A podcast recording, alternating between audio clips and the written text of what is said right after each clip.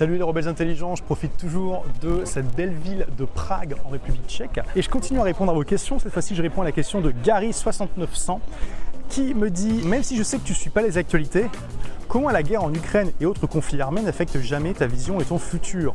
On dirait que toutes ces vagues ne t'atteignent jamais, tu continues et persévères toujours quoi qu'il arrive. Je ne sais pas comment tu fais. Souvent, je me questionne et je me demande souvent, pour moi, par exemple, ce que ça vaut le coup de se continuer ce que je fais ou pas.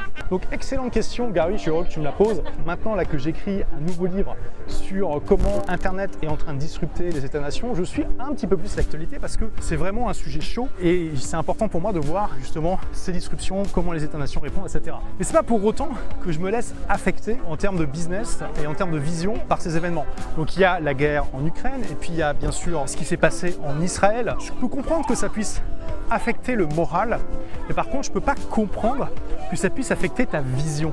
Tu regardes n'importe quelle période de l'histoire humaine, il y a toujours des conflits.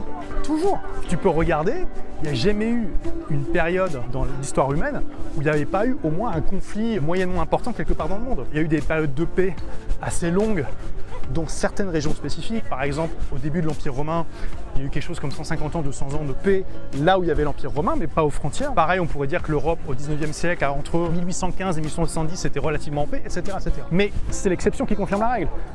De manière générale, il y a toujours des conflits. Et le problème aujourd'hui avec les médias, bien sûr, c'est que tu dois être au courant de conflits qui sont littéralement à l'autre bout de la planète et sur lesquels tu n'as absolument aucun impact. Au moins, il y a 500 euh, ans, tu étais au courant juste des conflits qui étaient autour de toi.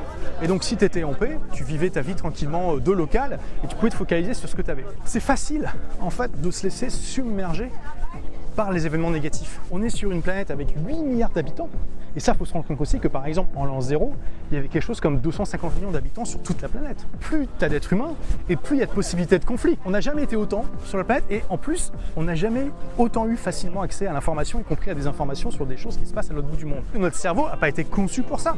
Notre cerveau, il a été conçu par l'évolution pour qu'on puisse gérer les mauvaises informations dans une tribu de allez, 200, 300 personnes à tout casser. À l'époque, quand tu avais une news négative, il fallait y prêter attention parce que c'était important, ça pouvait affecter ta survie directement, la sécurité de ta tribu, de ta communauté. Si tu euh, apprenais qu'il y avait un tigre à dents de sable qui avait mangé euh, un de tes compagnons, bah, il fallait prêter attention et être focus là-dessus. Si tu apprenais qu'il euh, y avait la tribu voisine qui s'était fait envahir par une autre tribu, il fallait y prêter attention parce que toi, tu étais peut-être le prochain. Donc notre cerveau a été programmé pour faire vraiment attention à ça, et avoir une sorte de réaction, de combattre ou de fuir. Mais aujourd'hui, cette réaction, elle est obsolète dans la très très grande majorité des cas. T'as pas de devoir morale de t'intéresser à des conflits dans lesquels tu n'as aucun moyen d'action.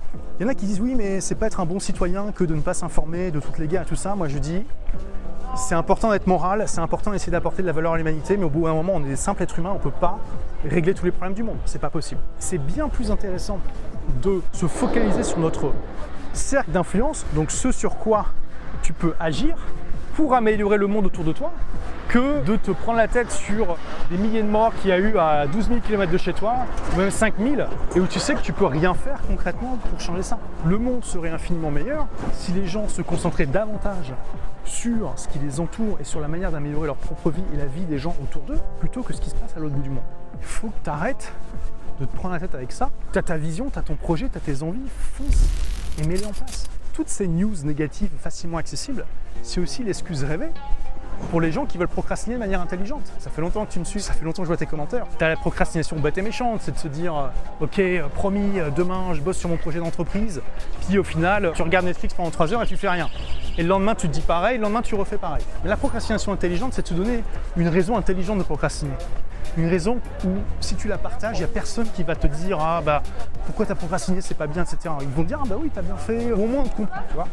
Et du coup, si tu dis oui, voilà, je suis affecté par ce qui se passe en Ukraine, par ce qui se passe en Israël, j'ai pas le moral, je vais pas me focaliser sur mon business en ce moment, j'ai du mal. Les gens vont dire ah c'est bien, il y a de la compassion et tout ça. Et méfie-toi de ça, parce que notre cerveau, il cherche toujours des bonnes excuses pour pas agir, il cherche toujours des bonnes excuses pour rester dans sa zone de confort. C'est facile de céder à ces tentations, alors que dans les faits, il n'y a pas de liaison logique.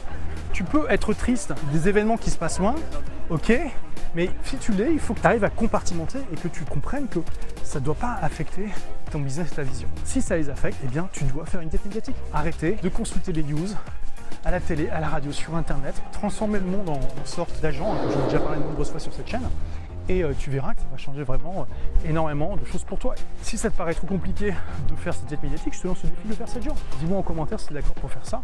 Mais au bout d'un moment, tu sais, je pourrais donner tous les conseils du monde. C'est à toi de faire ce choix de soit pas te laisser affecter par ça et foncer vraiment, soit de faire une diète médiatique pour essayer d'arrêter de te faire influencer par ces nouvelles négatives.